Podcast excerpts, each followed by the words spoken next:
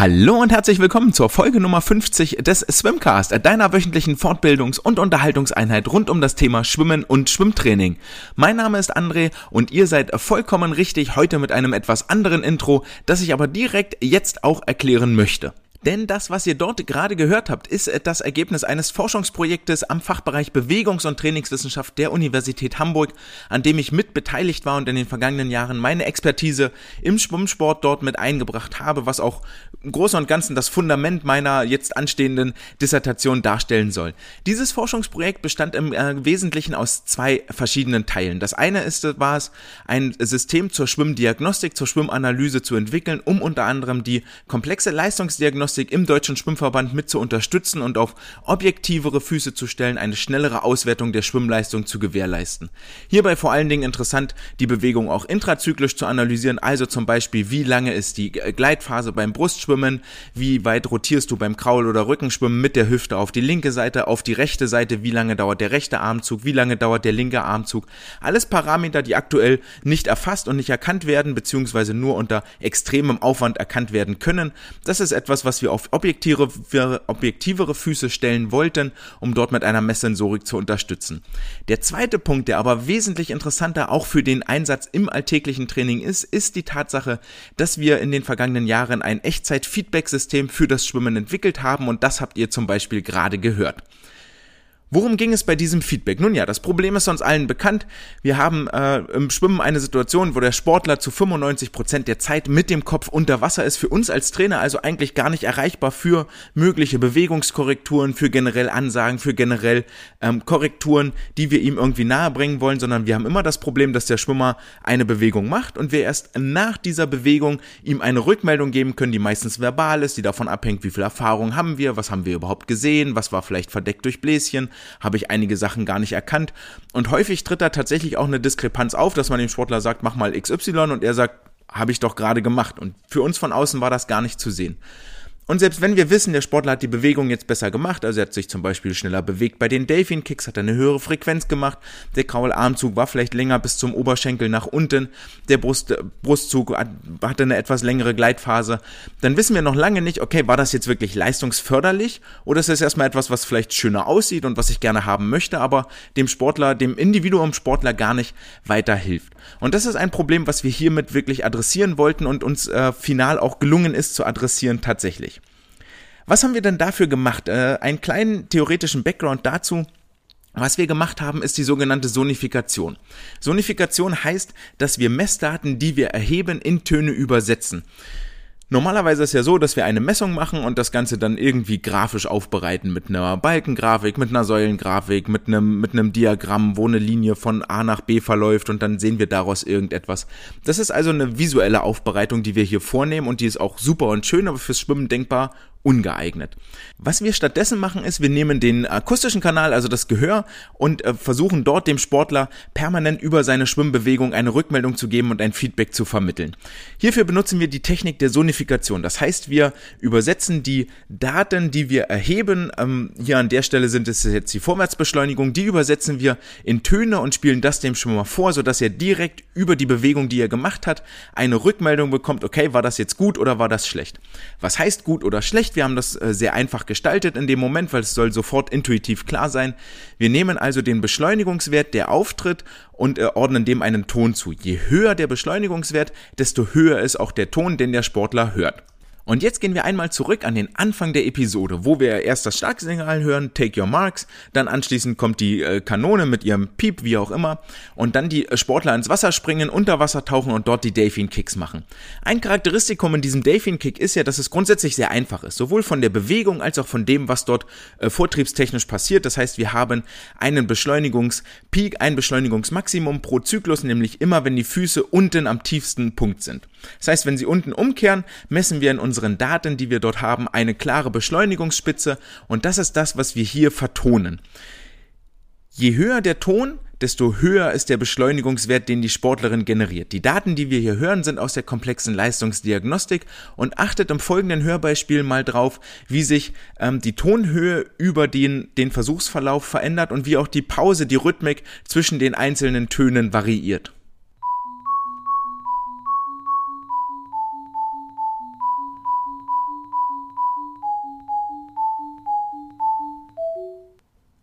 Wir hören hier also relativ deutlich, dass zum Ende des Versuches hin, zum Ende dieser 15 Meter, A, die Pause zwischen den Kicks deutlich länger wird und B, auch der, der Vortrieb, die Beschleunigung, die pro Delfin-Beinschlag erzeugt wird, dass der deutlich abnimmt. Und das ist etwas, was sich auch mit der Videotechnik, die dann in dieser KLD eingesetzt wird, so schnell überhaupt nicht auflösen lässt und so schnell gar nicht analysieren lässt.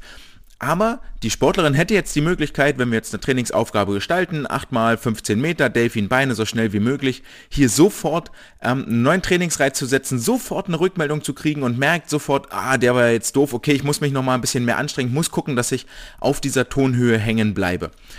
Das Video dazu werdet ihr auch äh, später noch online ähm, bei YouTube finden. Dort gibt es inzwischen auch einen Swimcast-Kanal. Da werde ich das nochmal hochladen. Dann könnt ihr euch selber ein Bild von diesem Versuch auch tatsächlich machen.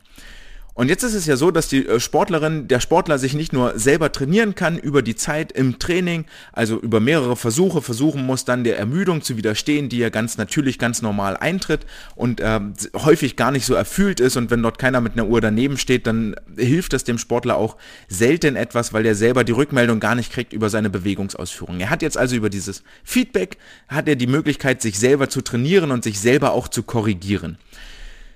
Aber nicht nur der Sportler innerhalb sich selber kann sich äh, korrigieren und äh, trainieren, sondern auch man kann mal den Vergleich bringen zwischen verschiedenen Sportlern, zwischen verschiedenen Leistungsklassen. Und jetzt ähm, hört ihr gleich im Nachfolgenden drei Beispiele in dieser Vertonungsvariante. Das erste kennt ihr schon, das ist das, was wir gerade hatten, ist von einer Sportlerin, die immer noch einen deutschen Rekord hält, im Moment gar nicht mehr schwimmerisch aktiv ist. Dann der, die zweite, ähm, das zweite Hörbeispiel, was ihr habt, ist von einem äh, männlichen Teilnehmer, der auch dieses Jahr bei den Europameisterschaften in Budapest gestartet ist. Und das dritte Hörbeispiel ist von einer meiner Nachwuchsathleten, Athletinnen hier aus Mülheim. Versucht dabei wieder auf die gleichen Merkmale zu achten, also wie nah sind die einzelnen Töne beieinander, wie hoch ist die Tonhöhe und äh, über den Verlauf der Strecke ändert sich denn dort etwas an der Tonhöhe oder an den Pausen zwischen den Tönen.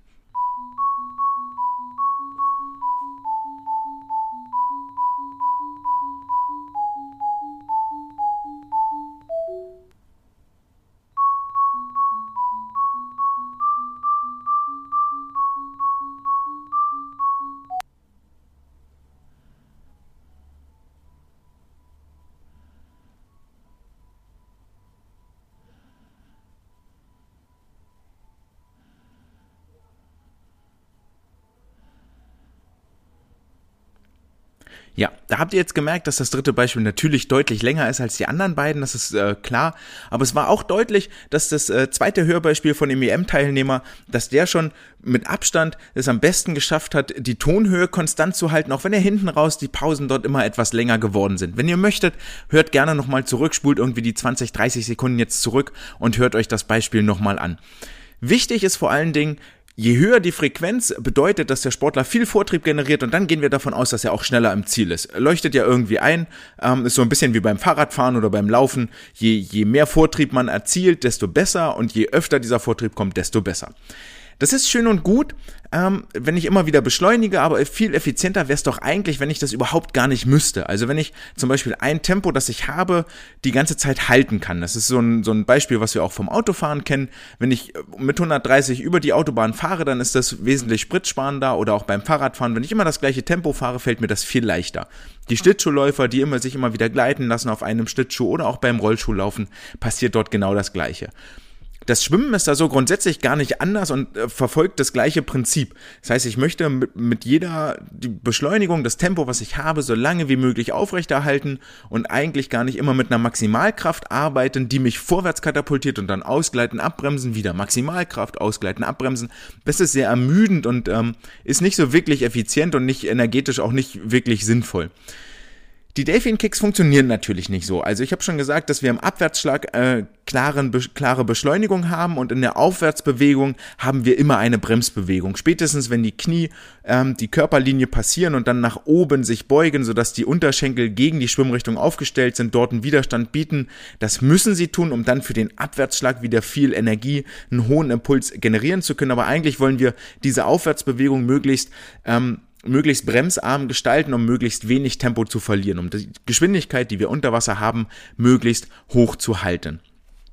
Ebenso ist es nachgewiesen, dass die Zeit, die für den Aufwärtskick und für den Abwärtskick benötigt wird, dass die annähernd identisch sein soll. Dann haben wir eine Kicksymmetrie und auch das hilft dabei, dass die Sportler schnell sind, weil schlechte Sportler brauchen häufig für den Aufwärtsschlag deutlich länger als für den Abwärtsschlag, haben dort also eine klare Asymmetrie, hat mit Muskeln und so zu tun. Und das ist auch etwas, was wir vermeiden wollen und was wir unseren Schwimmern beibringen wollen. Okay, aufwärts genauso schnell wie abwärts. Das Ganze soll rhythmisch gleichmäßig sein und symmetrisch um die horizontale horizontale Achse. Das heißt, diese Aufwärtsbewegung, die wir eigentlich auch als wichtig identifiziert haben jetzt für die äh, Endleistung, ist aber gar nicht hörbar in dem Beispiel, was wir hier haben. Und ähm, das Problem wollen wir natürlich auch adressieren und haben deswegen eine äh, zweite Sonifikationsvariante nach dieser diskreten Sonifikation, wo wir immer einen Ton pro Zyklus hören, gibt es als zweites die kontinuierliche Sonifikation, wo wir also dem Sportler permanent in jeder Sekunde, in jeder Zehntel, in jeder Hundertstel, die er unterwegs ist, eine Rückmeldung geben über das, was er in Vortriebsrichtung gerade generiert. Und nachdem ich euch jetzt äh, in den letzten Versuchen mit äh, sehr melodischen und schönen Durklängen angefüttert habe, bereite ich euch schon mal darauf vor, es wird jetzt ein bisschen gemeiner und fieser von der, von den Tönen, von der Klangfolge her. Ich empfehle euch eigentlich jetzt bei dem ersten Hörbeispiel, was ich jetzt gleich vorspiele, nehmt mal die Lautstärke einen kleinen Moment zurück, erschreckt euch nicht, es sind wirklich abstrakte Töne, die ihr jetzt hört, aber wir werden das gleich mal Schritt für Schritt gemeinsam zusammen durchgehen.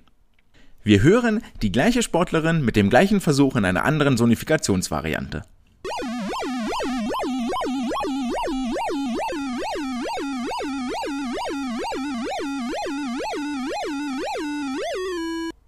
Ich glaube, ich habe nicht zu viel versprochen. Das sind schon reichlich schräge Töne, in denen aber etwas mehr Information drinsteckt, als wir das in dieser diskreten Variante hatten.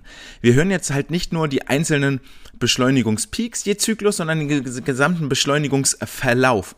Das heißt, jeder Wert, den wir messen, bekommt einen Ton zugeordnet. Und ähm, da wird jetzt auch schon deutlich, dass vor allen Dingen am Ende der, der ganzen Bewegung, also zum einen erkennen wir wieder so eine gewisse Rhythmik und wir hören, wie die Tonhöhe steigt und wie die Tonhöhe fällt. Vor allen Dingen zum Ende des Versuches hin hören wir etwas deutlicher, dass die Aufwärtsbewegung dieses länger dauert als die Abwärtsbewegung, also wenn es vom tiefen Ton sich zum hohen Ton arbeitet. Äh, ich spiele euch gleich das gleiche Beispiel nochmal vor, plus äh, dem äh, Teilnehmer von den Europameisterschaften, der auch natürlich nochmal die andere Sonifikation hier, wo wir die nochmal kurz bereitstellen und damit ihr den direkten Vergleich habt zwischen den beiden Sportlern.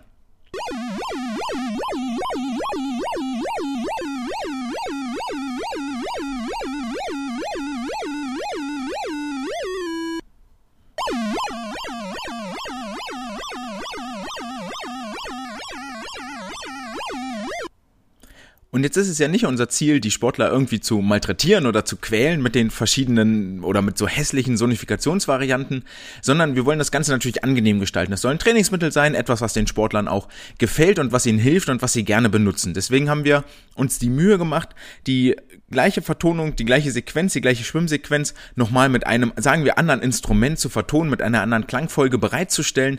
Jetzt ist die dritte Sportlerin, die äh, aus hier aus Mülheim ist, also eine von meinen Schützlingen. Ähm, Achtet hier vor allen Dingen mal, am Anfang habt ihr den Dauerton zu Beginn, der also quasi die Basis ist und im Prinzip die Nulllinie bildet. Die äh, Bewegung beginnt bei ihr dann damit, dass sie am Beckenrand steht, im Wasser am Beckenrand steht und dann so einen kleinen Sprung nach oben macht, die Füße an der Wand positioniert, sich dann abstößt und dann mit den Delfin Kicks beginnt. Ihr hört also sehr lange einen Dauerton oder ihr hört lange wird es nicht sein, aber ihr hört einen Dauerton, dann springt sie hoch, da wird die Tonhöhe ein bisschen höher, fällt wieder ab, dann stößt sie sich ab, Tonhöhe hoch, fällt wieder ab und dann beginnen die Delfin Kicks.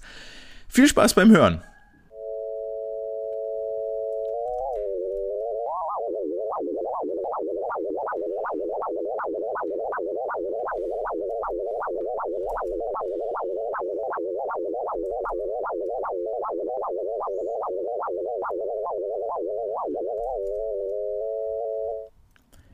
Das war dann also die zweite Sonifikationsvariante für, mit der kontinuierlichen Sonifikation für die Delfin Kicks.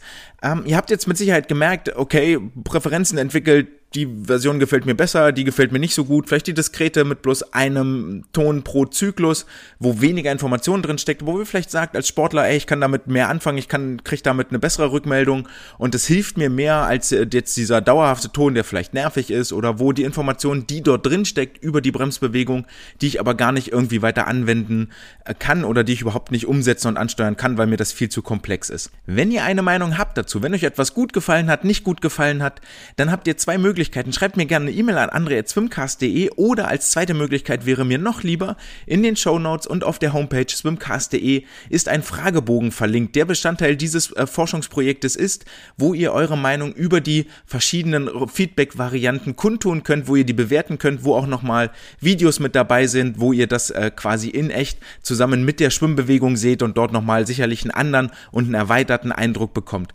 Klar ist auf jeden Fall, dass wir mit dieser Feedback-Variante, mit dieser Sonifikation erstmal den Weg öffnen in einen Sinneskanal, der bis dato überhaupt nicht da ist, wo keine zweite Person für den Schwimmer mehr unbedingt da sein muss, dauerhaft, der ihm eine Rückmeldung gibt über das, was er tut, sondern er kann sich selber korrigieren. Er kann im Trainingsprozess, im Techniktraining wirklich hingehen und an seinen Schwächen arbeiten, dass die Kicks länger dauern, dass er weniger abbremst, dass die Frequenz höher kommt, dass er mehr Vortrieb generiert. All das ist etwas, was er damit ansteuern kann.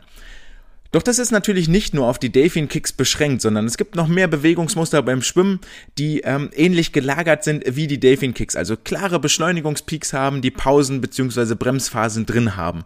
Und wenn ihr einmal kurz in eurem Kopf wühlt in den vier Schwimmarten, welche euch da denn am ehesten einfällt, dann kommt ihr vermutlich schon drauf. Ich gebe euch eine Sekunde zum Nachdenken und es ist Tada, das Brustschwimmen. Wir beginnen mit einem Hörbeispiel zum Brustschwimmen, weil sich hier nochmal ganz neue Möglichkeiten äh, anbieten und ganz neue Möglichkeiten offerieren von einem Sportler, der auch bei mir trainiert, der sich vermutlich für die deutschen Meisterschaften, deutschen Jahrgangsmeisterschaften qualifizieren wird in diesem Jahr. Wir hören uns das Brustschwimmen an. Es ist wieder, wir fangen wieder an, einfach mit der diskreten Vertonung, die so nett klang, mit den Durtönen. Es gibt zwei Töne pro Zyklus, die zu hören sind. Der erste Ton kommt aus dem Armzug, aus dem Vortriebsimpuls äh, mit der Arme und der zweite kommt aus dem Beinschlag. Im Großen und Ganzen ist das jetzt eine Sequenz über insgesamt 25 Meter. Die beginnt damit, dass der Sportler am Beckenrand steht und der erste Ton, den ihr gleich hört, ist das Hochspringen. Der zweite Ton ist der Abstoß vom Beckenrand. Der dritte Ton ist dann im Tauchzug schon verortet. Das ist, der gehört zum Delfin Kick. Der vierte Ton ist der Armzug. Delfin Kick, Armzug sind näher, sehr nah beieinander. Der fünfte Ton ist dann der Beinschlag. Sportler ist wieder in der Streckphase und mit dem sechsten Ton geht das eigentliche Überwasserschwimmen los. Nicht, dass ihr verwirrt seid, was ihr dort gleich hört. Es sind fünf Töne vorweg, die zum Abstoß und zum Tauchzug gehören und mit dem sechsten Ton geht quasi das Schwimmen los merkt ihr dann auch nach den ersten Zügen, dass sich das sehr rhythmisch anhört und wirklich auch wie Brustschwimmen eigentlich klingt.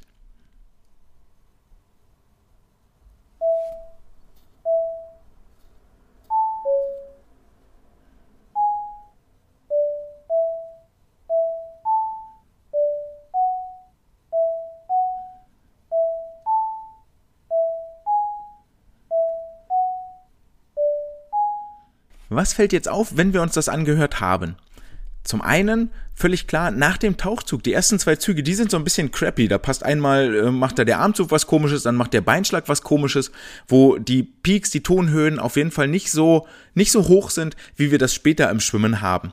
Was wir später auch noch hören, ist, dass der Armzug schwächer ist als der Beinschlag. Das ist auch genau das, was es sein soll. So ist es. Die Beine generieren den Hauptvortrieb beim Brustschwimmen, was die Arme nicht können, aus Hebelverhältnissen gar nicht schaffen.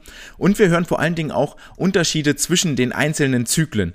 Denn ähm, natürlich ist es so, dass die Sportler nicht konstant schwimmen. Wir möchten alle gerne, dass sie immer die gleiche Bewegung mit der immer gleichen Stärke machen. Aber vor allen Dingen in den jungen Jahren ist das ja noch gar nicht so. Und die Schwankungen von Zyklus zu Zyklus sind einfach da. Etwas wieder, was wir nicht sehen, aber hier relativ deutlich hören. Wir hören uns das Beispiel gleich nochmal an, dann könnt ihr da nochmal drauf achten. Und ähm, was euch auch auffällt, ist, dass es nur ein bedingtes Feedback zum Thema Gleiten nach dem Beinschlag gibt. Nämlich nur die Pause zwischen Beinschlag und äh, zwischen dem Ton aus dem Beinschlag und dem Ton aus dem Armzug.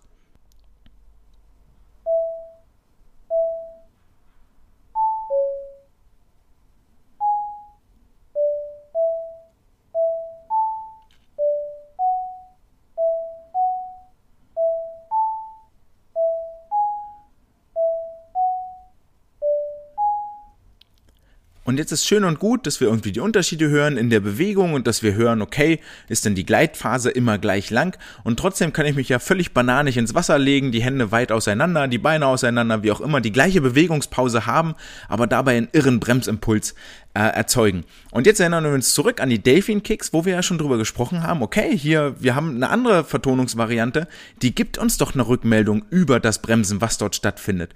Und die haben wir hier natürlich auch beim Brustschwimmen. Das heißt, wir haben die Möglichkeit, vor allen Dingen in dieser kritischen Gleitphase, wo es Riesenunterschiede gibt zwischen den Spitzensportlern und zwischen den Nachwuchssportlern, ist die sehr, sehr gut oder ist die sehr schlecht? Muss jemand mehr arbeiten, um vorwärts zu kommen? Muss jemand weniger arbeiten, um vorwärts zu kommen? Haben wir hier jetzt nochmal das Beispiel mit der kontinuierlichen Sonifikation. Äh, es ist dort etwas schwerer, die einzelnen Teilbewegungen rauszuhören, aber möglich. Wir haben wieder genau die gleiche Bewegungsabfolge, sprich Hochspringen, die Tonhöhe steigt, Abstoß, Tonhöhe steigt, Delfin Kick, Armzug, Beinschlag und dann kommt diese rhythmische Bewegung Armzug, Beinschlag, Armzug, Beinschlag.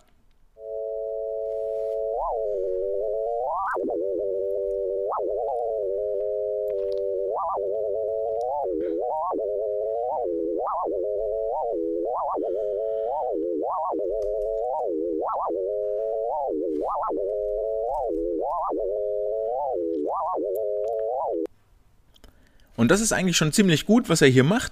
Also in dieser Gleitphase bleibt die Tonhöhe ungefähr gleich, die fällt nicht ab und die steigt nicht an. Ansteigen wäre eh schwierig beim Gleiten, aber die fällt nicht ab. Und das ist das, wo wir hinwollen. Und da kann der Sportler wirklich in seiner 200 Meter Pace zum Beispiel, wenn ich mir einen Marco Koch vorstelle mit seiner extremen Gleitphase, dass er dort hingehen kann und wirklich an dieser Gleitphase gezielt arbeiten kann. Und jetzt habe ich immer davon gesprochen, dass der Sportler sich selber trainieren kann, dass er selber eine Rückmeldung bekommt über sein Schwimmen, über seine Schwimmgeschwindigkeit, über die Bewegungsausführung. Kann er denn auch tatsächlich über das über das Hören merken, okay, ich schwimme jetzt schneller oder ich bin jetzt langsamer, das funktioniert besser, das funktioniert nicht so gut, kann er das überhaupt ohne Uhr, ohne dass jemand zuschaut? Und dafür gibt es jetzt zwei Hörbeispiele, eines in einem langsamen Tempo und eines ist in einem schnellen Tempo, beides mal ist Brustschwimmen, ist jetzt auch eine andere Sportlerin, nicht mehr der gleiche, sind also völlig neue Soundfiles, die ihr jetzt hört. Ich schneide die beide direkt aneinander und ihr könnt ja in euch mal überlegen, welches der beiden denn das, äh, die schnelle Version ist und welches die langsame Version ist. Kleiner Einschub noch zu dem, was ihr gleich hört. Äh, die äh, beginnt wieder damit, dass die Sportlerin sich vom Beckenrand abstößt, dann kommt der Delfin-Kick, der Brustbeinschlag, dann der Armzug und dann insgesamt sechs Zyklen. So, und jetzt viel Spaß damit.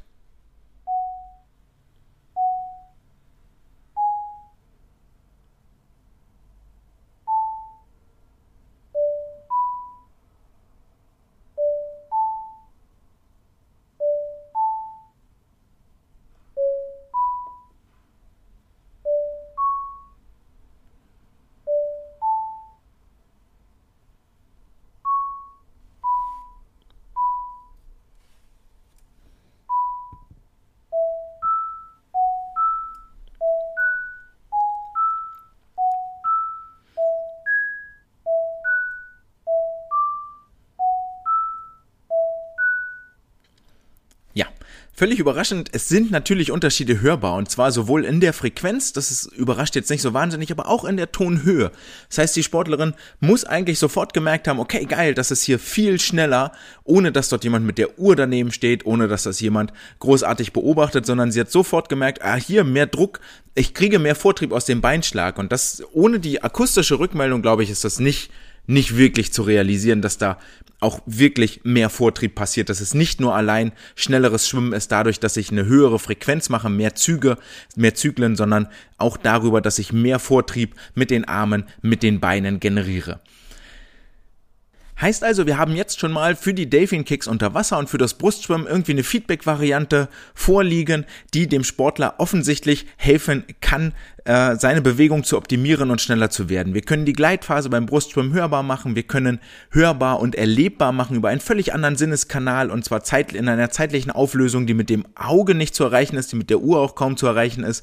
Wann kommt denn der Vortriebsimpuls aus der Armbewegung, aus der Beinbewegung? Wie gut funktioniert die Beinbewegung? Mache ich sie vielleicht ein Stück zu zeitig? Ähm, sollte ich noch ein bisschen länger gleiten? Schlechte Zyklen, die nicht so gut geklappt haben, werden sofort erkannt, kann ich sofort darauf reagieren, auch wenn die Kraft nachlässt. Vor allen Dingen bei den Delfin-Kicks, wenn die Pause länger wird, wenn die Kraft nachlässt, dann ist das irgendwie schon mal ein Zeichen, lass mal gut sein, Junge, komm mal hoch an die Wasseroberfläche und fang mal mit dem Schwimmen an, kannst du gerade ein bisschen besser.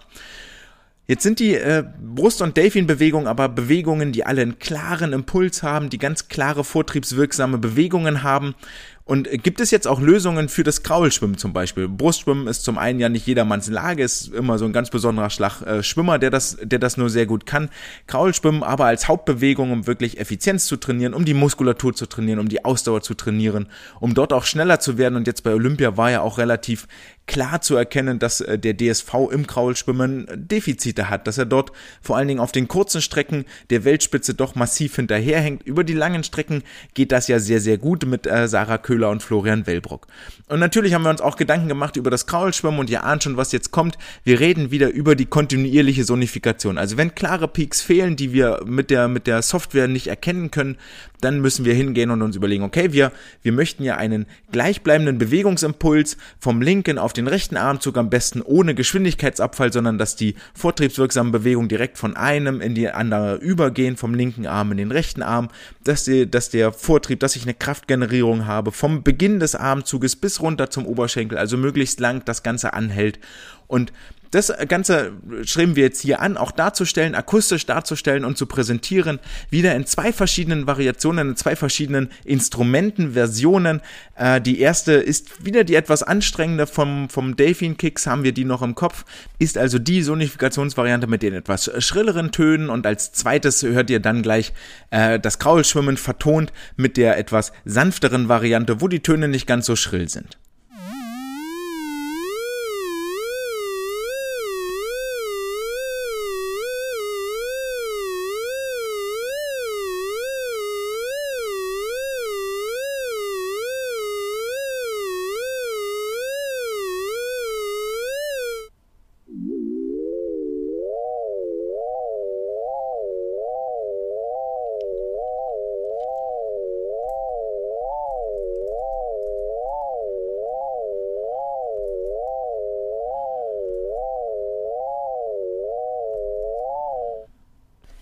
Was haben wir jetzt hier gehört? Das war zweimal der gleiche Schwimmversuch von der gleichen Sportlerin. Also beiden Sonifikationsvarianten haben die gleichen Daten zugrunde gelegen.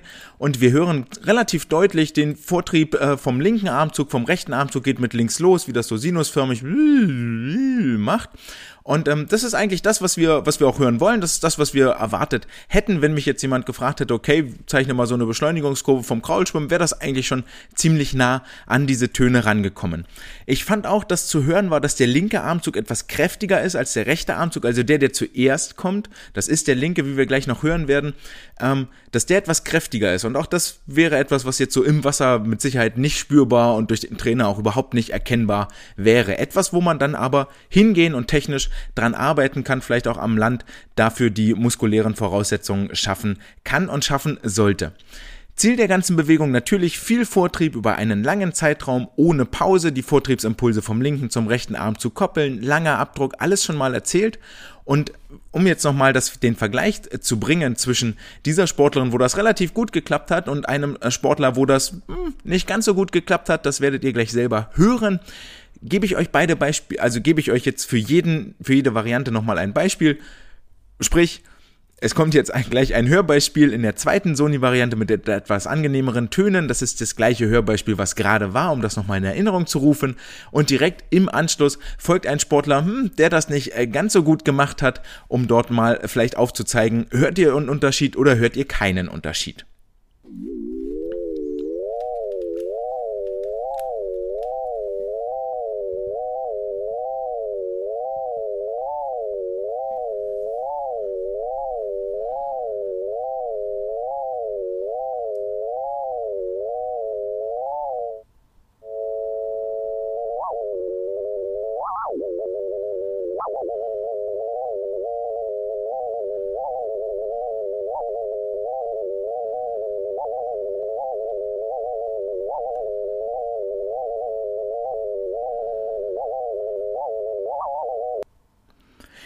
Also da war jetzt, äh, glaube ich, schon sehr deutlich der Unterschied zwischen den ersten sehr schön ruhigen von links nach rechts, von rechts nach links Bewegungen mit dem Armzug und dem zweiten Sportler, der dort wirklich Probleme hat, dauerhaft sich vorwärts zu ziehen, wo der, wo der Ton übelst äh, vibriert in der Frequenz, so super unruhig ist, weil er gar nicht die ganze Zeit den Wasserdruck kriegt und sich die nicht die ganze Zeit vorwärts drückt.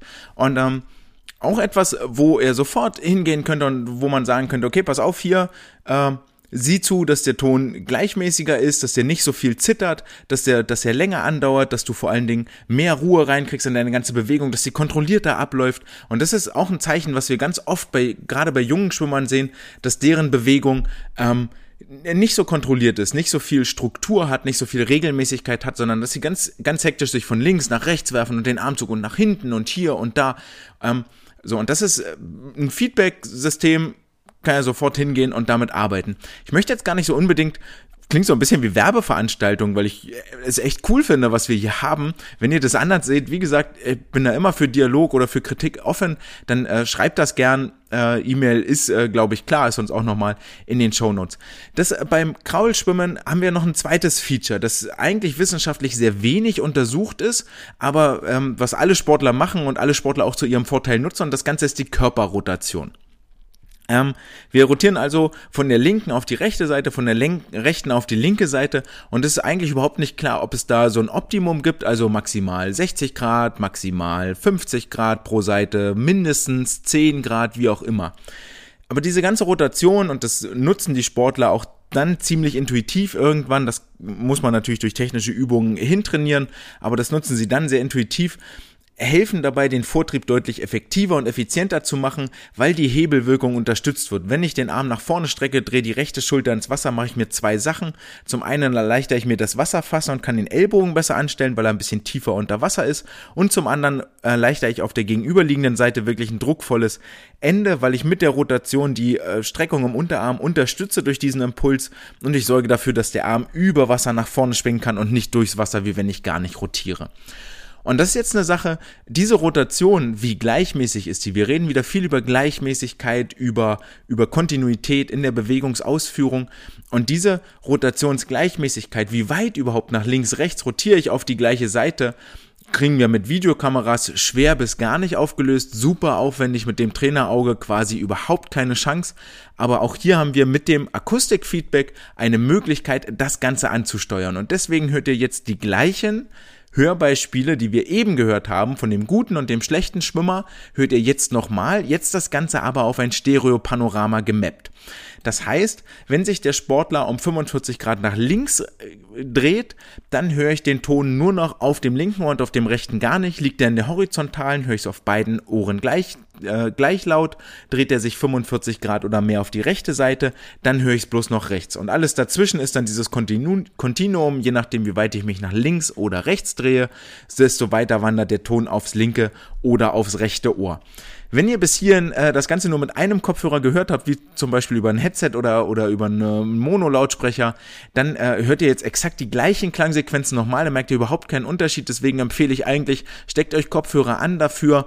Ähm, oder wenn ihr im Auto sitzt, dann, dann sorgt dafür, dass ihr wirklich auf beiden Seiten gleichmäßig hört. Nur dann nehmt ihr das auch wirklich tatsächlich wahr. Und jetzt viel äh, Spaß damit.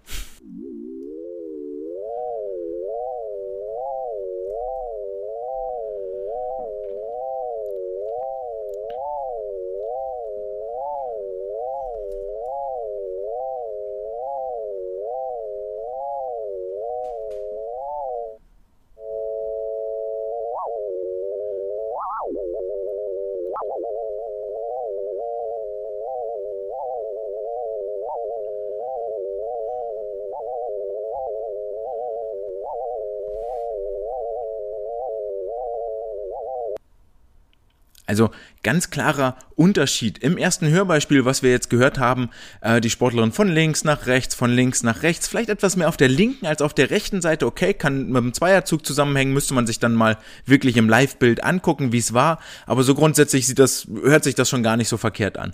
Und dem gegenüber dann das zweite Hörbeispiel, wo aus dem unruhigen Monosound, den wir schon gehört haben, dachten so, äh, okay, könnte schwierig werden, technische Ausführungen und Gleichmäßigkeit, ist es jetzt in der Rotation nochmal eine Stufe äh, deutlicher zu hören, wie mal nach links, mal ganz nach rechts, mal verschwindet der Ton links, mal rechts, manchmal gar nicht, sondern bleibt er irgendwie in der Mitte hängen. Und das ist wirklich, wirklich erstaunlich und war für mich vor allen Dingen im ersten Moment wirklich augenöffnend, das an der Stelle mal zu hören, dass man diese diese Unrhythmik und muss jetzt sagen, ist ja einer von meinen Sportlern, so krass, wie sich das jetzt anhört, sieht es nicht aus, aber es ist jetzt, nachdem ich das gehört habe, auf jeden Fall ein Ziel, wo wir hingehen müssen, wo ein riesiges Potenzial schlummert im Kraulschwimmen und wo, was wir, was wir jetzt vielleicht auch das erste Mal wirklich bewusst und gezielt ansteuern können und zwar regelmäßig im Training. Das ist jetzt nur meine euphorische Meinung. Klar, ich habe da auch mit drin gehangen und so. Ähm, freue mich, wenn ihr den Fragebogen ausfüllt, den es dazu gibt, der Bestandteil in diesem Forschungsprojekt ist. Und letztendlich hilft das nicht, wenn wir stumpf vor uns hinforschen und uns Ideen machen und uns Gedanken machen und das eigentlich alles mega cool finden und mega geil, aber ihr in der Praxis dann sagt, was ist denn das für ein Kack so? Nee, wollen wir nicht. Mach mal, warum machst du nicht so? Warum machst du nicht so? Mehr Leute wissen immer mehr und wenn ihr, wenn ihr Ideen habt oder auch wenn ihr Lob aussprechen möchtet oder wenn ihr das gerne auch mal benutzen möchtet, dann ähm, schreibt mich gerne an, andre.swimcast.de oder bei den Social Media Kanälen und äh, gerne, ich verweise darauf, macht diesen Fragebogen, dort sind auch nochmal die Videos, dort gibt's auch nochmal die Möglichkeit, detailliertere Rückmeldungen zu geben, welche Phasen ihr dort hört, ob ihr das Rotieren überhaupt hört, welche Varianten euch besser gefallen und so, damit wir vielleicht vielleicht eine, ein Produkt kreieren und eine, eine Möglichkeit kreieren, die euch wirklich hilft im Training, die euch dabei hilft, eure Sportler besser und schneller zu machen. Denn mit dieser Sonifikation, mit dieser Vertonung lassen sich Merkmale einfach hörbar und für den Sportler vor allen Dingen erlebbar machen, die so bis dato gar nicht stattgefunden haben. Und das ist für mich eigentlich der große Vorteil. So, es ist A, mal ein anderer Trainingsimpuls, den ihr setzen könnt und es ist auch einer, der wirklich zielführend ist, der etwas aufschlüsselt. Der ist nicht bloß Spielerei, sondern wenn die Sportler mit Köpfchen dabei sind, dann können sie dort wirklich was lernen, was mitnehmen für ihre Bewegung, die ihnen dann auch in den Wettkampfergebnissen hoffentlich hilft. Letzter Satz hierzu. Einzelvideos ähm, von diesen ganzen Hörbeispielen könnt ihr dann auch nochmal auf dem YouTube-Kanal finden, in den Show Notes, auf der Homepage bei swimcast.de. Dort ist nochmal der Fragebogen verlinkt. Füllt ihn gerne aus und äh, sagt mir, was ihr darüber denkt, was ihr gut findet, was ihr doof findet. Äh, wenn euch der Fragebogen nicht reicht, dann gerne per E-Mail oder über Social Media Nachrichten. Und damit ist die Wissenschaft der Woche für diese Woche auch abgearbeitet bzw. abgegolten. Ich hoffe, ich konnte euch ein bisschen einführen, wie das Schwimmen denn klingt, wie wir es uns nach unserer Meinung vorstellen und wie ihr demnächst vielleicht mit euren Sportlern noch besser und noch effektiver, effizienter trainieren könnt. Sportler, die schon sehr lange effizient, effektiv trainieren und viel, viel Arbeit reingesteckt haben, werden wir ab dem kommenden Donnerstag bei der International Swimming League sehen und damit sind wir beim zweiten und letzten Thema des heutigen äh, Podcasts der 51. Episode angekommen. Denn die International Swimming League in Neapel öffnet am 26.08. mit dem ersten Match ihre Türen und ähm, bietet wieder Schwimmen auf höchstem Niveau in einer Zeit, in der eigentlich gerade gar nicht so wahnsinnig viel Schwimmen stattfindet und wir eigentlich in so einer großen Urlaubsphase sind, wo die Top-Olympia-Athleten Adam Peaty geht ein bisschen tanzen, die Australier hängen noch in ihrer Quarantäne rum, denn die mussten auch, nachdem sie täglich getestet wurden bei den Olympischen Spielen, mindestens äh, zwölf Tage, einige sogar 28 Tage in Quarantäne ins Hotel und dürfen diese nicht verlassen. Ähm, das ist, betrifft natürlich nicht alle und schon gleich gar nicht die Australier, die vielleicht gar nicht zurückgeflogen sind und deswegen jetzt in Neapel am Start sein werden. Wie viele das final sein werden, steht noch überhaupt nicht fest. Und bevor wir uns damit etwas tiefer auseinandersetzen, muss ich noch eine Info loswerden, die mir sonst noch äh, durchrutscht. Äh, wir werden ab nächste Woche Freitag gibt es hoffentlich eine kleine Interviewfolge. Ich habe einen Interviewgast äh, am Montag, einen Interviewtermin. Den wird es am Freitag geben. Den könnt ihr reinhören und dann werden wir ab dem ab der Woche drauf immer dienstags die reguläre Folge veröffentlichen, um die ESL-Matches vom Wochenende sind immer zwei, eins Donnerstag, Freitag, eins am Samstag, Sonntag, um die mitzunehmen und abzuarbeiten und hoffentlich äh, gibt, ergibt sich dann auch am, am Montag, am quasi schwimmfreien Montag die Möglichkeit, ein paar deutsche Stimmen vom letzten Match einzusammeln und dort ein paar Eindrücke für euch äh, zu äh, transportieren. Und jetzt kommen wir zu dem äh, Wettkampfformat. Das Wettkampfformat sind insgesamt drei Phasen. Es gibt die Hauptrunde, beginnt jetzt nächsten Donnerstag, geht dann bis 29. 30.9. mit einem Play-In-Match oder wie David Marsh im letzten Podcast gesagt hat, äh, intern wird das auch gerne der Biggest Loser genannt, wo also die letzt vier Letztplatzierten aus der äh, Hauptrundentabelle um die noch zwei Plätze für die Playoffs äh, schwimmen werden. David Marsh, und das er an dieser Stelle nochmal gesagt, es gibt jetzt äh, Dive Inside von Brett Hawk, ist immer Donnerstag so eine kleine Nachrichtensendung mit äh, Geschichten aus der Schwimmwelt, so ähnlich wie ich das hier auf äh, Deutsch versuche, macht er das dann dort auf Englisch.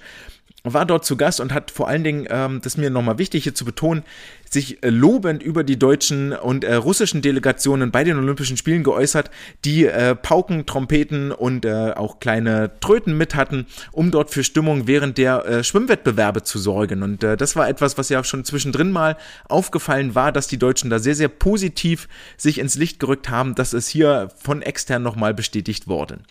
Jedenfalls endet die, die, Hauptrunde mit diesem Biggest Loser Meeting mit dem äh, Swim-In am 29. und 30. September.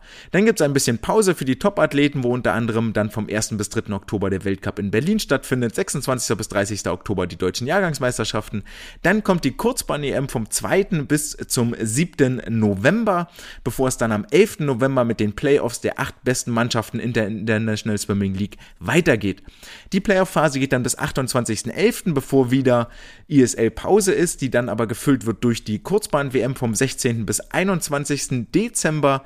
Dann kommt die Weihnachtspause und Anfang Mitte Januar gibt es das große ISL Final vor. Also reichlich, reichlich Schwimmcontent auf internationaler Bühne. Das, was wir uns schon ewiglich hoffen, dass wir nicht bloß alle vier Jahre stattfinden oder mal so eine Woche für die Weltmeisterschaften, haben wir jetzt ein Halbjahr vor uns, das quasi durchgängig höchste äh, schwimmerische Wettbewerbe bietet. Und das sollten wir nutzen. Denn äh, vor allen Dingen in der Hauptrunde jetzt in der ISL, die dürfte für die zweite Reihe in Anführungsstrichen interessant werden. Viele Stars werden noch fehlen, werden sich einen Urlaub oder Ruhepause gönnen. Wie bereits erwähnt, die Australier sind erstmal zurück in ihrer Quarantäne auf ihrem Kontinent, werden nicht äh, in der Hauptrunde teilnehmen, weil sie dann äh, bei Rückreise sofort wieder in Quarantäne und so weiter und so fort. Äh, das möchte jetzt keiner wirklich dauerhaft haben. Adam Peaty geht lieber tanzen in äh, Großbritannien. Das heißt, seine Brustkonkurrenten aus der letzten Saison, Emre Sakshi und Ilya Shimanovic, werden werden sich freuen, denn die werden jetzt die Brustwettbewerbe unter sich ausfechtern und auch bei den äh, Skins Races kriegt das Brustschwimmen jetzt einen neuen Sieger, weil Adam PD nicht mehr dabei sein wird. Michael Andrew von den New York Breakers verzichtet komplett auf seine Teilnahme. Generell hat sich ja die Andrew-Familie aus den Breakers erstmal ein bisschen zurückgezogen, vermutlich um die Breakers etwas zu stärken, denn so ganz unumstritten ist die Familie nicht. Tritt auch, äh, glaube ich, jetzt in dieser Saison mit gar keinem US-amerikanischen Schwimmer an, was natürlich merkwürdig ist, wenn man in New York beheimatet ist, dann gar keinen vom amerikanischen Kontinent in seinem Team zu haben. Aber es ist, wie es ist. Zwei Deutsche joinen dafür das äh, Team, nämlich Marco Koch und Jetzt bin ich äh, kurz mal gefangen. Wer ist denn der zweite bei den Breakers? Äh, einmal kurz nachgucken. Maiko Koch ist klar. Philipp Heinz ist der zweite, äh, der letztes Jahr noch bei den Centurions die Lagenstrecken abgedeckt hat, ist jetzt bei den New York Breakers mit dabei. Aber trotzdem, äh, wie gesagt, die Top-Teams, äh, sowas wie die Kali Condors, Energy Standard, werden äh, sicherlich auf die Top-Stars verzichten können, die sich noch Urlaub gönnen. In den unteren Regionen werden wir quasi ein komplettes Feld sehen.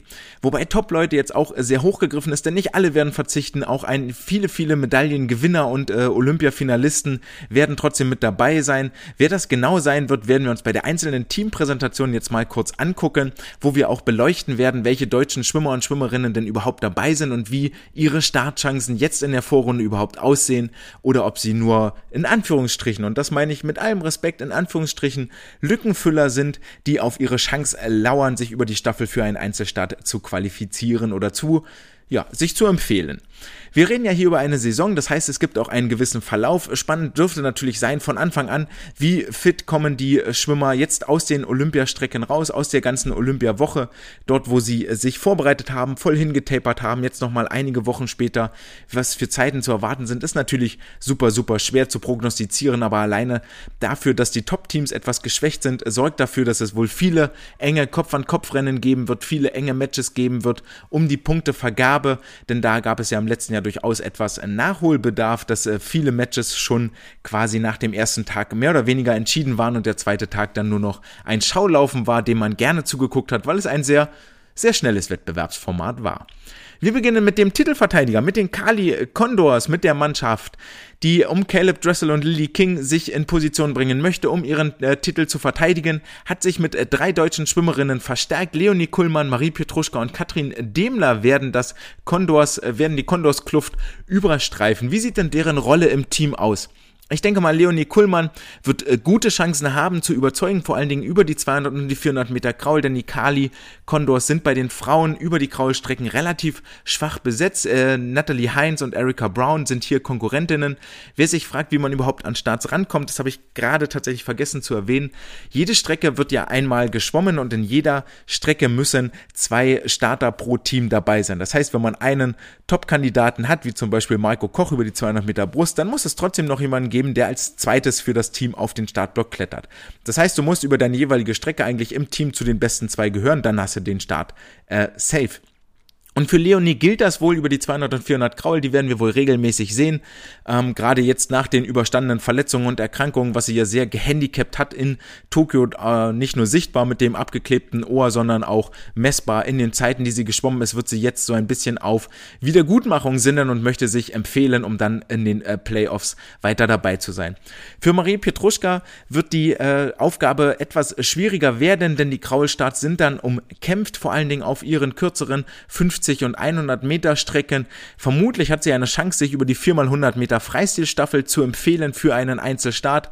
Das ist wohl das, was ich hier am ehesten sehe, dass sie dort ihre Einsatzminuten bekommen wird. Und Katrin Demler ihrerseits als 200 und 400 Meter Lagenschwimmerin und die auch noch die 200 Meter Delfin mit im Programm hat, hat eigentlich sehr gute Chancen über die Lagenstrecken. Die Konkurrenz, die es hier gibt, ist äh, zwar namentlich sehr groß mit Beata Nelson und Hayley Flickinger sowie der Russin Sorokina, aber sowohl äh, Flickinger wird auch über die 200 Meter Delfin mit am Start sein, denn dort sind Haley Flickinger und Kelsey Dahlia die beiden Schwimmerinnen für die Kali Condors, die eigentlich wesentlich schneller sind als Katrin Demler. Kann aber sein, dass eine von beiden vielleicht nicht die ganze Hauptrunde dabei ist und dann wird die Lücke frei und dafür wird Katrin Demler auch Bestandteil des Teams sein. Also über die langen Strecken können wir uns da mit Sicherheit äh, über Starts äh, freuen, die sie haben wird. Über die 200 Meter Delfin muss man dann mal im Saisonverlauf sehen, wie sich das so entwickelt. Vielleicht bekommt sie auch direkt im ersten Match die Chance zu zeigen, was sie kann und dann wird weiter entschieden, ob sie ähm, dort in der Strecke bleibt oder nicht. Die großen Namen, die mit den drei deutschen Frauen hier im Team sind, sind natürlich Lily King, die Brustschwimmerin, Olivia Smolliger über die Rückenstrecken, Kelsey Dahlia, Haley Flickinger, die Namen sind schon gefallen, sowie auf der Männerseite Caleb Dressel und Eddie Wang, der äh, bei Olympia gestartet ist und äh, letztes Jahr einen Junioren-Weltrekord aufgestellt hat, wie im Rahmen der International Swimming League.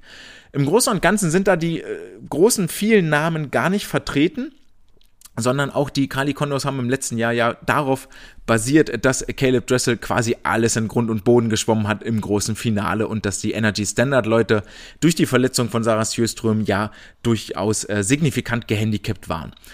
Energy Standard hat die erste Ausgabe der ISL im Jahr 2019 gewonnen und sich damit für immer in den Geschichtsbüchern verankert, sollte die ISL weiterhin Bestand haben, auch noch über die nächsten Jahre und Jahrzehnte hinweg.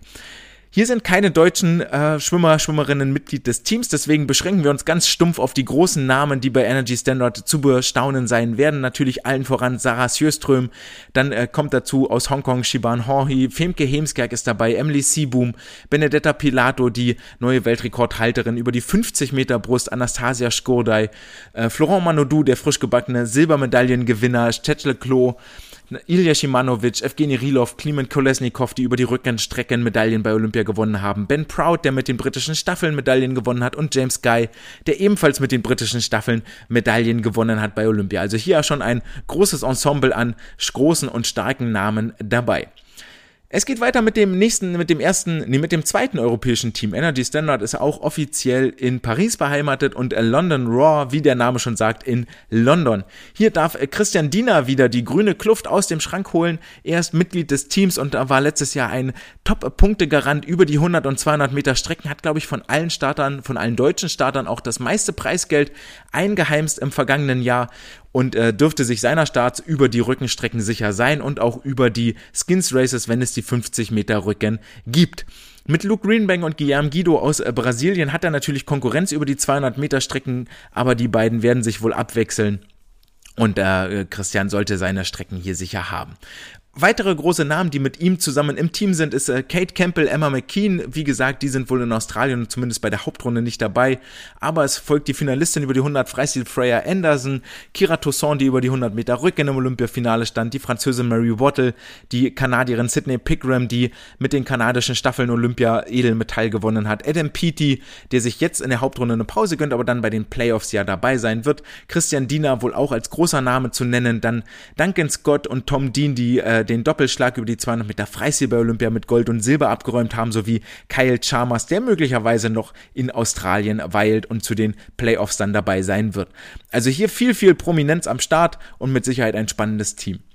Die vierte Mannschaft, die letztes Jahr das Final Four komplettiert hat, ist, der, ist die LA Current, hat dann den vierten Platz belegt. Keine Deutschen dieses Jahr dabei, nachdem Marius Kusch und Jakob Heidmann im vergangenen Jahr Nee, Marius Kusch glaube ich gar nicht. Nur Jakob Heidmann im vergangenen Jahr hier die schwarz-rot-goldene Flagge geschwenkt hat.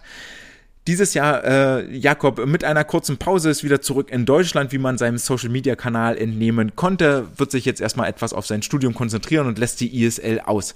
Aber die anderen großen Namen sind wieder mit dabei. Beryl Gastaldello, die letztes Jahr über die Kraulstrecken massiv überzeugt hat und dort so ein bisschen aus dem Nichts hochkam. Abby Weitzel, äh, Anastasia Gobenko, Bronte Campbell dabei, Tom Shields, Ryan Murphy auf der Rückenseite für die Delfin und Rücken, äh, auf der Männerseite für die Delfin und Rückenstrecken, Fernando Schäffer, der Dritter geworden ist über die 200 Meter Freistil bei Olympia, Wayne Rooney, Ryan Held, auch hier einiges an Prominenz vertreten, die wohl alle mit dabei sein dürften.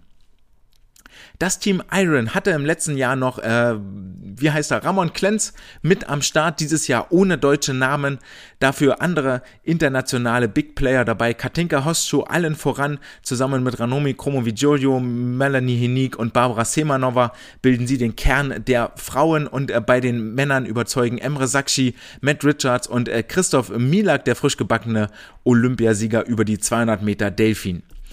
Die Tokyo Frog Kings haben äh, quasi einmal die Mannschaft auf äh, links gedreht und das war auch dringend nötig, denn im letzten Jahr haben sie doch ein bisschen hinter den Erwartungen, sind sie hinter den Erwartungen zurückgeschwommen. Bei den Frauen ohne deutsche Teilnehmer, deswegen bei den Frauen die bekannten Namen Ellie Tetzloff, Leah Smith. Bei den Herren geht es dann weiter mit Bo Becker, der die Goldmedaille über die 4x100 Freistil gewonnen hat. Daya Seto, der mit Sicherheit für nach Revanche strebt nach seinem enttäuschenden Olympia-Auftritt. Äh, der Kosuke Watanabe ist mit dabei, Tomoro Honda, der Zweiter über die 200 Meter Delfin geworden ist, Vladimir Morozov und der 200 Meter Brust Olympiasieger Sek Stubble T. Cook komplettieren die Männerseite den Kern, der dort ist. Die Toronto Titans aus dem Norden des amerikanischen äh, Kontinents haben sich mit insgesamt drei deutschen Startern verstärkt. Äh, Nummer eins ist Marius Kusch, Nummer zwei Fabian Schwingenschlögel und Nummer drei Nils Wich äh, Glasen. Fabian Schwingenschlögel hat schon für ein äh, Meme gesorgt im Internet, denn die amerikanischen Kommentatoren äh, zittern und kriegen Schweißausbrüche, wenn sie seinen Namen aussprechen müssen. Und ich befürchte fast, äh, das werden sie tun müssen. Gut für Fabi, denn über die beiden Bruststrecken 100 und 200 Meter sollte er gesetzt sein bei den Toronto Titans. Auf der Männerseite die Bruststrecken äußerst dünn besetzt.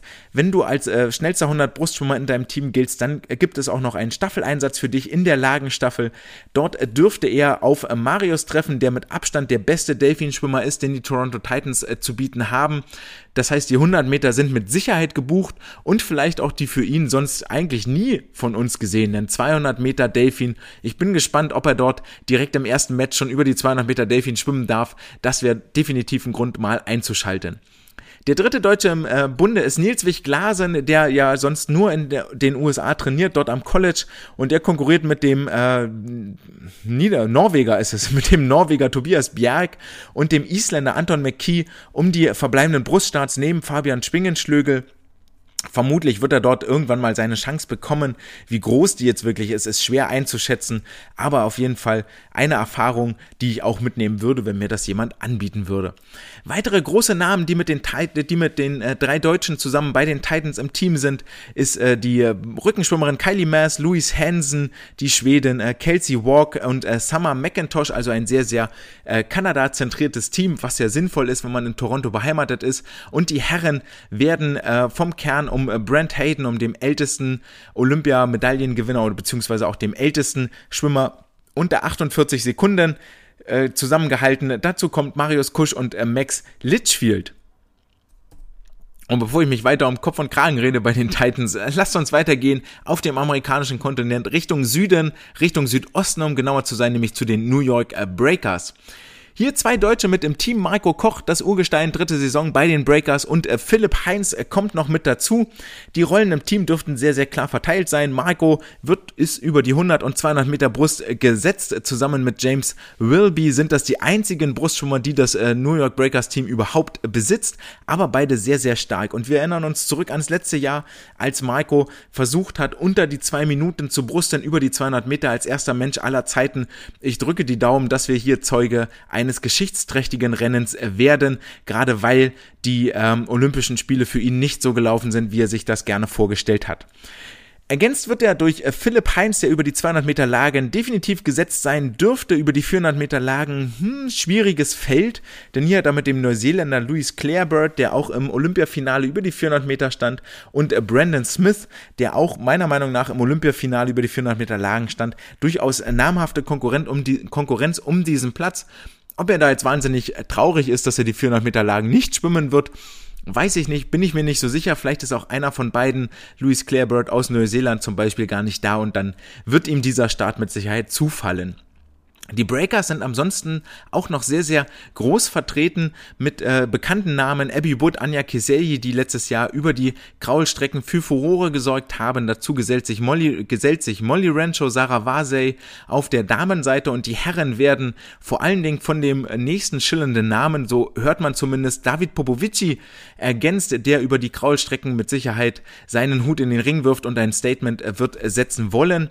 Dazu kommt äh, der Österreicher Felix Auböck, äh, Marco Koch natürlich auch ein großer Name, Jacob Whittle, James Wilby, Louis Clarebird und der Australier Matthew Temple, der über die Delfin-Strecken äh, sein Bestes geben möchte sein Best, ihre, ihr Bestes geben möchte auch Annika Brun, nämlich für die DC Trident, die einzige deutsche Starterin, die den Dreizack nach oben hält mit ihren sehr auffälligen roten Mänteln und roten Teamfarben.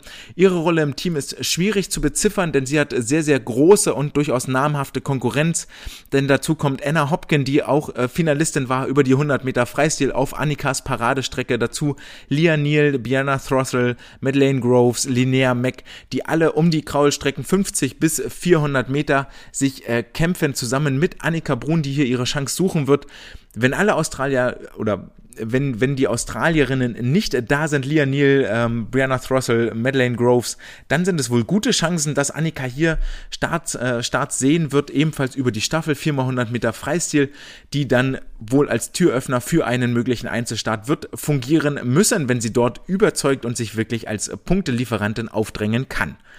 Weitere gute Na weitere große Namen, die man im Auge behalten möchte für die Decent Trident sind Anna Hopkin, Linnea Mac, Brianna Throssell, Leah Neal, Madeline Groves, die haben wir schon gesagt. Dazu kommt die Ungarin Susanna Jakabosch. Auf der Herrenseite Zane Gross, Zach Apple, der mit äh, herausragenden letzten äh, Staffelzeiten überzeugt hat als Schlussschwimmer, Jacob Pedley, Cody Miller über die Bruststrecken, Jay Litherland und Ryan Hoffer, der als ganz, ganz großes Talent aus dem College gilt und über die Rückenstrecken ähm, ja, die Konkurrenz, die durchaus namhafte Konkurrenz um Ryan Murphy und Kolesnikov und Rilov ärgern möchte. Und den letzten Platz im, äh, in der letzten Saison belegten die Aqua Centurions, die aber so ersatzgeschwächt waren, weil die Italiener quasi komplett fehlten, weil sie einen Corona-Ausbruch hatten und nicht teilnehmen durften an der ISL. Das hat den Centurions bitter, bitter zugesetzt, aber dieses Jahr sind alle Italiener dabei, keine Deutschen mit im Team, aber Federica Pellegrini wird ihren letzten Schwimmwettkampf für die Centurions absolvieren, wird danach, wenn sie durch ist mit der ISL-Saison, wann auch immer das sein wird, ihren Schwimmanzug an den Nagel hängen. Dazu kommt Kathleen Dawson auf der Damenseite und dann sind die Damen, die letztes Jahr schon schwach waren, eigentlich immer noch ein bisschen schwach, haben zumindest zwei große Namen dabei. Und die Herren, die letztes Jahr richtig, richtig, richtig stark waren und dort schon für Furore sorgten, werden auch dieses Jahr für Furore sorgen. Denn ähm, Miressi ist mit dabei, Arno Kaminga ist mit dabei, Chase Kalish ist mit dabei, Fabio Scozzoli ist mit dabei, Marcello Scherigini, Nicolo Martinenghi, Sebastian Schabo und Thomas Cekon. Allesamt äh, Olympia erprobt, wo die Italiener ja sehr, sehr positiv überrascht haben und äh, für mich die Centurions hier so ein bisschen der Sleeper vor allen Dingen auf der Herrenseite mal zu gucken, okay, die Playoffs sollten ja auf jeden Fall drin sein und möglicherweise, wenn bei den Damen sich äh, die ein oder andere aus dem Nichts nach oben emporschwimmt, vielleicht sogar der Sprung ins Top 4. Tipps abzugeben, wie die ISL-Saison laufen wird, wer sich für die Playoffs und fürs Final Four qualifiziert, ist nahezu unmöglich, weil wirklich schwer abzuschätzen ist nur und quasi keine Informationen zu bekommen sind, wer final wirklich auf den Startblock steigen wird. Trotzdem dürfen wir auf spannende Matches hoffen auf der ISL-Plattform, sollte das auch wieder übertragen werden. Ähm, bleibt dort auf dem Laufenden bei Instagram und äh, Twitter werde ich das mit Sicherheit nochmal kundtun, wo man die Matches sehen kann. Es geht los am 26. und 27.8. mit den Teams vom Energy Standard, Toronto Titans, DC Trident und Aqua Centurions. Das heißt, als deutsche Starter werden wir Marius Kusch, Fabi Schwingenschlögel, Nils Wich-Glasen und Annika Brun sehen. Und am, den zwei, am zweiten Matchday am 28. und 29.8. Samstag, Sonntag dürfen wir die Kali Condors, die LA Karen, die Tokyo Frog Kings und die New York Breakers begrüßen dann auch für die Deutschen mit auf dem Startblock Marco Koch, Philipp Heinz, Leonie Kuhlmann, Marie Petruschka und Katrin Demner. Also zahlreiche schwarz-rot-goldene Athleten mit dabei und äh, wir dürfen gespannt sein, wie sich denn so dort die Schwimmer jetzt nach Olympia schlagen werden.